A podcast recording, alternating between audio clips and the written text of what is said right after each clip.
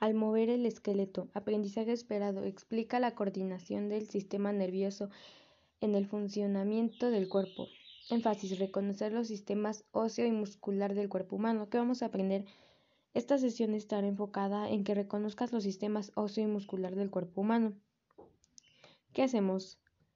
Para iniciar, se te comenta que hace unos días una compañera tuya preguntó que si todos los organismos tienen la capacidad de movimiento, de desplazarse de un lado a otro. La respuesta a esta pregunta es que el movimiento de una de las principales funciones de los seres vivos en algunos organismos se manifiesta simplemente con movimientos internos y casi imperceptibles, como el crecimiento. Sin embargo, otros organismos presentan movimientos muy notables e incluso se desplazan de un lugar a otro gracias a su sistema de locomoción.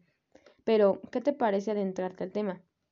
Es importante mencionar que el sistema locomotor también es conocido como sistema mus musco el cual es un conjunto de elementos anatómicos que permite a tu cuerpo realizar cualquier movimiento como caminar, correr, saltar y hasta tomar las notas de esta sesión. Es interesante que de dos sistemas como el óseo y el muscular se forme uno solo, el sistema locomotor. Cabe aclarar que este sistema no es completamente autónomo, sino que depende del sistema nervioso periférico, que lo coordina enteramente para realizar todos los movimientos corporales.